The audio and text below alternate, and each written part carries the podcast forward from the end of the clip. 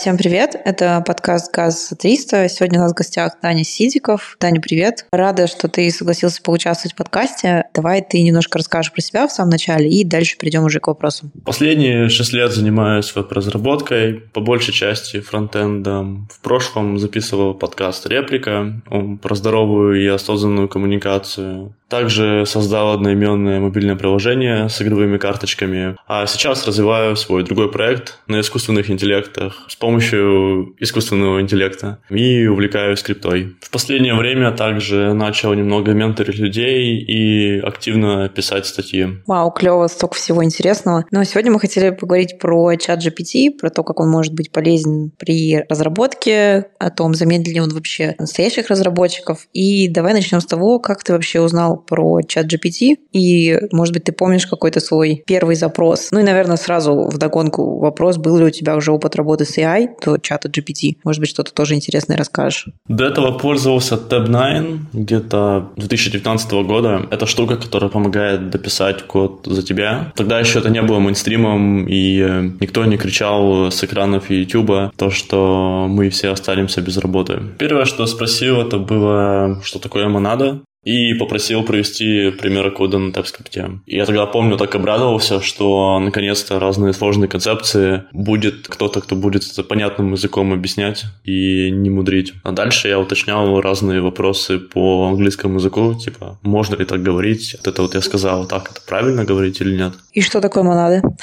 Монада концептуально это просто контейнер, в котором мы помещаем значения, а затем можем безопасно с ним работать. В коде оно реализуется как специальный интерфейс. Это операция достать значение из этого контейнера, получить новый контейнер уже с преобразованным э, значением, также встроить ее в цепочку операций. Примеры из языков — это maybe, option и всякие другие. Мне, кстати, чат GPT прямо написал э, целый класс с нуля и показывал разные примеры о том, как мы безопасно можем э, делить на ноль. Клево, да, интересно, спасибо. Скажи, пожалуйста, а было ли тебе сразу понятно, что это будет полезно для работы, потому что у меня, когда первое взаимодействие с AI, это были боты, которые отвечали на вопросы в банковских приложениях, и обычно я сразу нажимала специалист, чтобы меня переводили на человека, потому что то, что отвечали боты, это было просто какой-то трэш. В моем случае 99% не было релевантным. И как бы какой-то такой уже немножко негативный опыт был. И было ли тебе сразу понятно, что чат GPT — это прям вот то, что надо для работы? Да уж, правда, эти робопомощники, конечно, вообще отдельный вид боли и почв для мемов. Когда я видел впервые код, я очень удивился, и ответ мне правда подошел. И э, я начал думать, что уже вот случилось то, о чем писали пять лет назад во всех э, пабликах, что вот э, давайте записывайтесь на мой курс по тому, как управлять проектами, потому что вас когда-нибудь заменят роботы, и код больше никому не нужно будет писать. И думал, что вот сейчас он будет уже все верстать и формы пилить. Но потом я дал задачу чуть посложнее, и он начал уверенно написать код, который вообще не работает. Я такой, ну окей, значит, нам еще не конец. Я тогда просто считал, что это такой Google на максималках, и что вот сейчас правила игры немного поменяются, что мы не будем больше использовать Google, мы будем писать в чат GPT, либо мы будем использовать Bing, а Google и вот такой поиск, да, это уже отойдет на второй план, ну или вообще его не будет, да, как сейчас Nokia на рынке. И сейчас будет лидером индустрии именно чат GPT. Но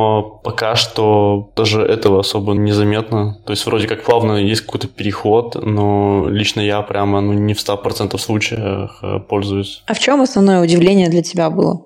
Скорее то, насколько он эрудирован, как будто он за меня уже перечитал кучу ответов на Stack Overflow, в гитхабе пошарил, документации начитался. А также то, что он способен э, какой-то код написать, пусть не всегда рабочий, но какие-то идеи, какие-то варианты решений прям вообще хорошо. И меня это, да, прям поражало первое время, а потом, как обычно, ко всему уже привык. На работе тоже, да, мы активно используем. А ты помнишь какую-то конкретную задачу, которую он решил, и, может быть, что-то тебя особенно удивило? Как он предложил решение, например, насколько оно было адекватным? Однажды у нас была проблема, что мы вставляли в iFrame э, один модуль, э, который поддерживался вообще не нами, и заметили в продакшене то, что у нас у какой-то части пользователей он вообще не отображается, и, как выяснилось, у них стоит этот блок. Я пытался какое-то время поресерчить, как это можно решить. Попробовав пару вариантов, понял то, что они не очень подходят. Сходил в чат GPT, он э, написал э, кастомный хук в реакте, я его просто вставил. Он там завязался на размер контейнера, проверял там в нужный момент, используя document ready state. Я даже такое, честно говоря, ни разу не встречал, даже не доводилось использовать, и как-то оно, не знаю, не попадалось мне вообще ни разу. Я проверил, что оно работает, и оно прямо завелось с первого раза, и мне ничего даже править не пришлось,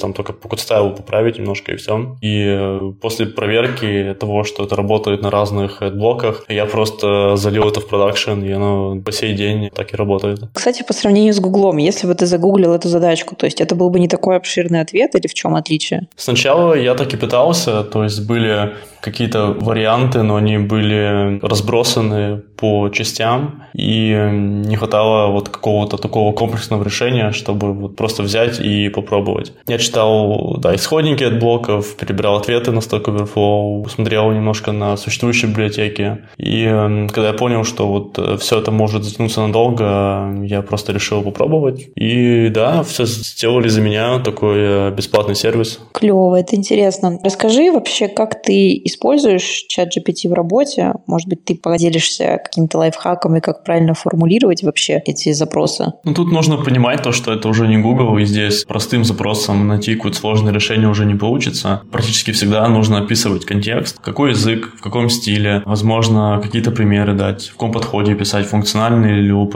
то есть дать больше контекста. И с первого раза у него не получится сгенерить то, что вам нужно, поэтому здесь нужно всегда работать в паре, просить его что-то поменять, типа, давай сделаем вот так, давай здесь перепишем, а вот тут лучше в таком стиле. То есть, по ходу докидывать контекст, и он на основе того, что он сгенерил, уже будет дальше дорабатывать свое решение. Из прямо каких-то конкретных лайфхаков это если он остановился писать и просто почему-то дальше не пишет, э, можно сказать, что продолжи, пожалуйста, с того места, с которого ты начал, и он просто продолжит. Дальше иногда простая фраза, как act as senior software engineer, типа as там JavaScript developer, что угодно, может прям сильно повлиять на результат. И был даже один случай от одного экономиста Стивена Лэнсбурга. Он, в общем, сделал тест по экономике, и его чат GPT не прошел, однако какой-то чел с Reddit, он сказал, что act as и какой-то там известный профессор, и он значительно лучше лучше справился с задачей, по-моему, тест все-таки прошел даже. Если прямо совсем сложная задача и хочется написать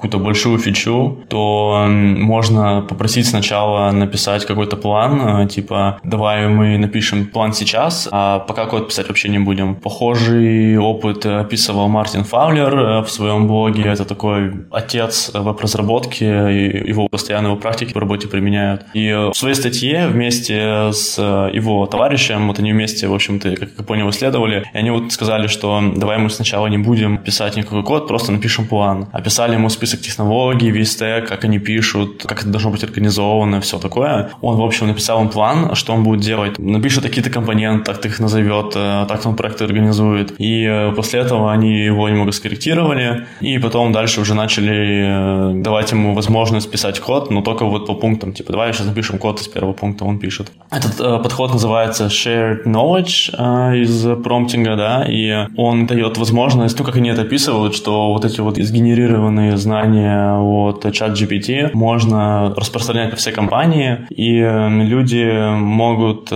использовать вот эти вот знания как такие пресеты. Они закидывают в ChatGPT, он такой уже обогащенный контекстом начинает э, писать э, валидный код, который нужен для компании. Также есть такая техника, как Chain of Thoughts называется, и простая ее реализация — это написать let's think step by step, или там давай действия по шагам, Telegram, если вы пишете запросы на русском, она позволяет давать правильные ответы. Было исследование, и сейчас даже можно его провести самому, если написать, вот мне было 3 года, а моей сестре было в два раза меньше. Мне сейчас 70, сколько лет моей сестре? И чат GPT ответит 35. А если написать строчку Let's think step by step, он э, начнет думать и размышлять вот прям по шагам, каждый шаг прорабатывать и ответ давать, и в итоге в конце будет правильный результат. Я сейчас сам сам исследую тему промпт-инжиниринга. Есть клевый сайт, называется promptingguide.ai. Там так очень емко и сжато расписано об анатомии запросов и о таких популярных техниках типа Chain of Thoughts и Generated Knowledge. Также есть бесплатный курс по промптам от сотрудницы OpenAI и кофаундера Coursera на deeplearning.ai. Клево, спасибо. И, конечно, не могу не задать вопрос, то есть это выглядит все очень круто, и как ты считаешь, заменит ли ChatGPT реальных разработчиков? То есть, мне кажется, это похоже на разговор о том, что говорили, когда появились конструкторы сайтов, что типа разработчики будут не нужны, а по сути, на мой взгляд, это просто говорит о развитии индустрии. Ты что по этому поводу думаешь? Ну, вот прямо сейчас, на весну 2023 года, пока это просто вспомогательный тул, который, возможно, тебе помогает найти решение быстрее, какую-то рутину автоматизировать, но говорить пока о полной замене, что вот такие, окей, мы не нанимаем человека, потому что у нас есть чат GPT, ну, именно в контексте разработки. Пока такого точно нет нигде, ни в нашей компании, либо еще где-то. Из того, что я слышу, заменяют каких-то низкоквалифицированных копирайтеров, потому что, правда, чат GPT для этого и создавался, да, то есть он, правда, хорошо генерирует тексты, как такой Т9 на супер-супер больших стероидах. А ты сказал, что вот-вот должно появиться что-то новое, что заменит. А в чем, на твой взгляд, тогда отличие текущей версии от новой? То есть, что сейчас не хватает чата GPT, чтобы условно заменить вообще всех нас? Я вот так думал в последнее время вообще, как бы выглядел такой чат GPT, который, правда, мог бы кого-то заменить. Ну, пусть даже там не какого-то опытного разработчика, не знаю, среднего либо начинающего. Мне кажется, это должна быть еще такая более продвинутая и большая модель, и которой есть уже память, э, какая-то, и которую мы можем дотренировать на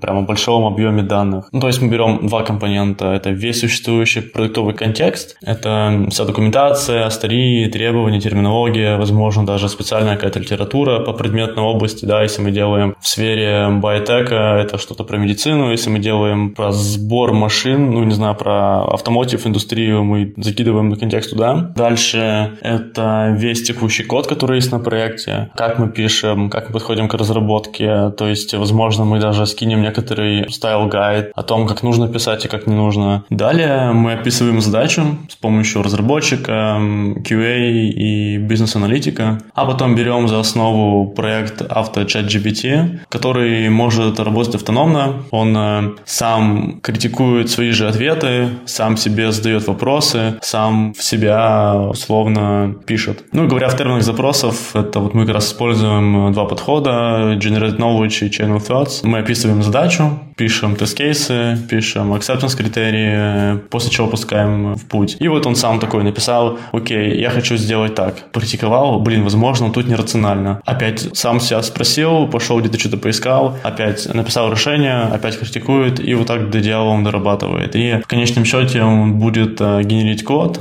его критиковать, смотреть в текущем проекте, а подойдет, не подойдет. Возможно, даже запускать код и прогонять через тесты, которые он сам и написал. Роль разработчика будет лишь проверки этого кода, возможно, корректировки запросов, а QA проверит э, качество, насколько качественно он сделал свою работу, насколько там все тест-кейсы правда покрываются. Ну и как эти тесты, собственно, написаны. Да, спасибо. Еще такой вопрос, что вот мы говорили про копирайтеров и вообще в целом, что такое ощущение, что теперь куча контента будет генериться, и вот я задумался о том, как вообще быть пользователем. То есть это же какой-то огромный поток информации, и как его вообще переваривать. То есть, может быть, ты тоже про это задумывался? Да, я согласен. Есть уже такая проблема, что контента стало очень много. С появлением чат GPT его стало еще больше, потому что все начали генерировать тексты, картинки с использованием вот этих последних тулов. Из такого конкретного, что я вот сейчас знаю, и из полезного у того же чат GPT есть очень классная функция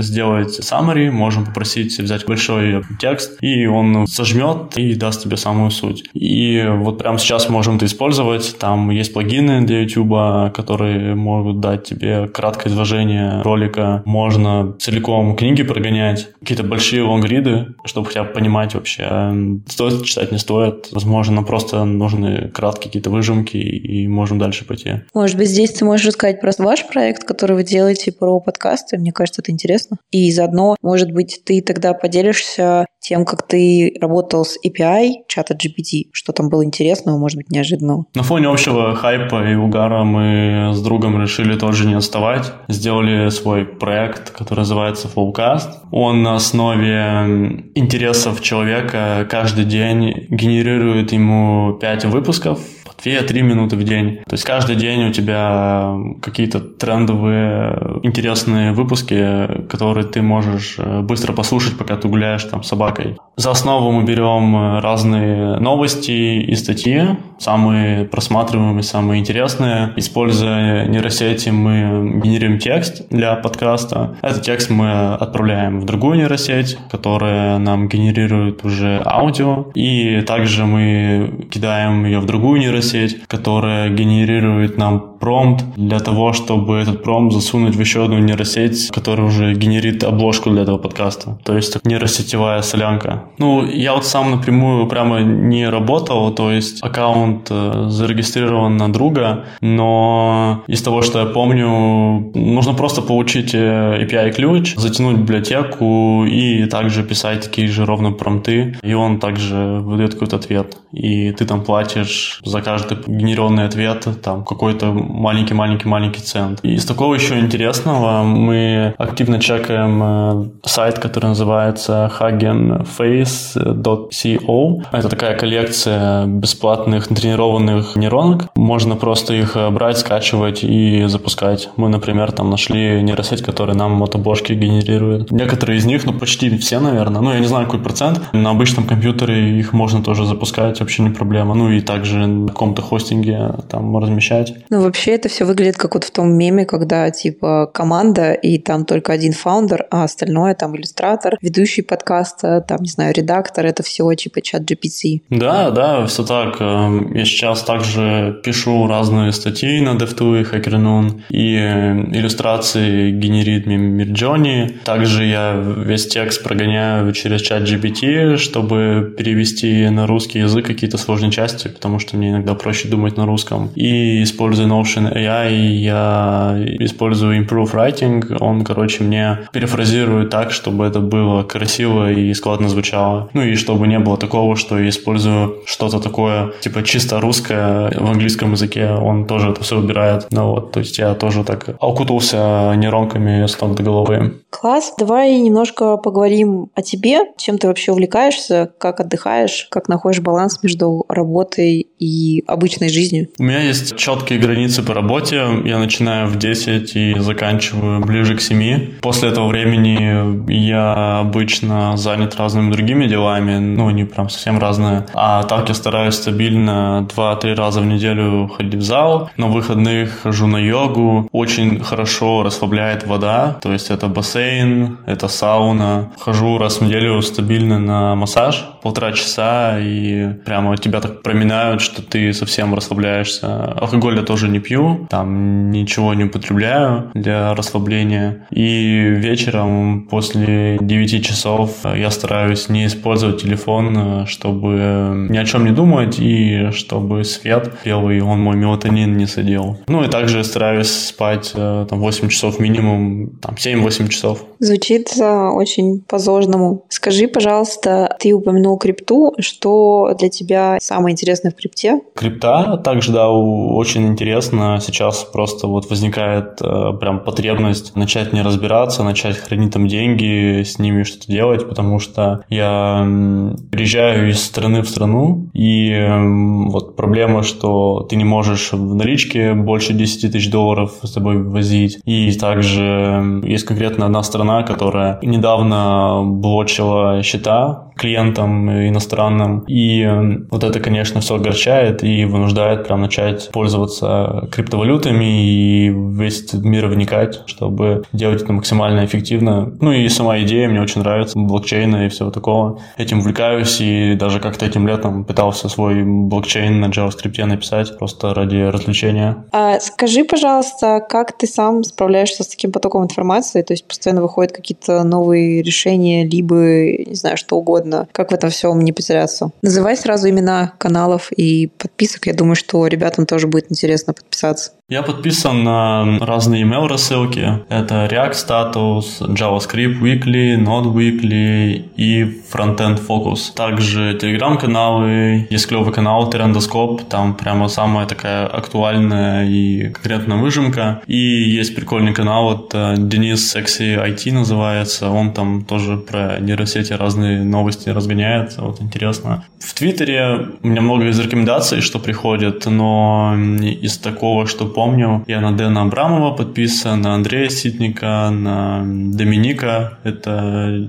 такой один из основных мейнтейнеров в React Query, и HackerNoon, и DevTool. Клево, спасибо большое. И напоследок у меня всегда такой вопрос, это немножко такое про вдохновение для ребят, которые слушают, что сейчас появился чат GPT, если раньше мы там говорили только про конструкторы сайтов, теперь уже есть чат GPT. Не поздно ли вообще залетать в разработку, что теперь конкуренция не только люди, но еще и вот такие вот интересные конкуренты у нас появились. Что ты по этому поводу думаешь? Я прямо точно уверен, что не стоит этого бояться сейчас, и наоборот, мне кажется, стоит э, вдохновляться, что сейчас есть такой бесплатный тьютер, который готов 24 на 7 э, тебе помогать, объяснять в разных форматах, писать тебе код, примеры какие-то, помогать тебе, в общем, учиться. И также на самой работе, когда вот ты придешь на работу, на первую, на свою, и какие-то будут проблемы с пониманием синтаксиса языка, либо какая-то задача будет сложная, или там код будет непонятный, чат GPT это сделает, поможет. Это такой верный друг и надежный слуга. Ну или наоборот, надежный друг и верный слуга. В общем, кому как удобней. Сейчас прямо нигде я не видел того, что, смотрите, мы сократили штат разработчиков, потому что чат GPT пришел, он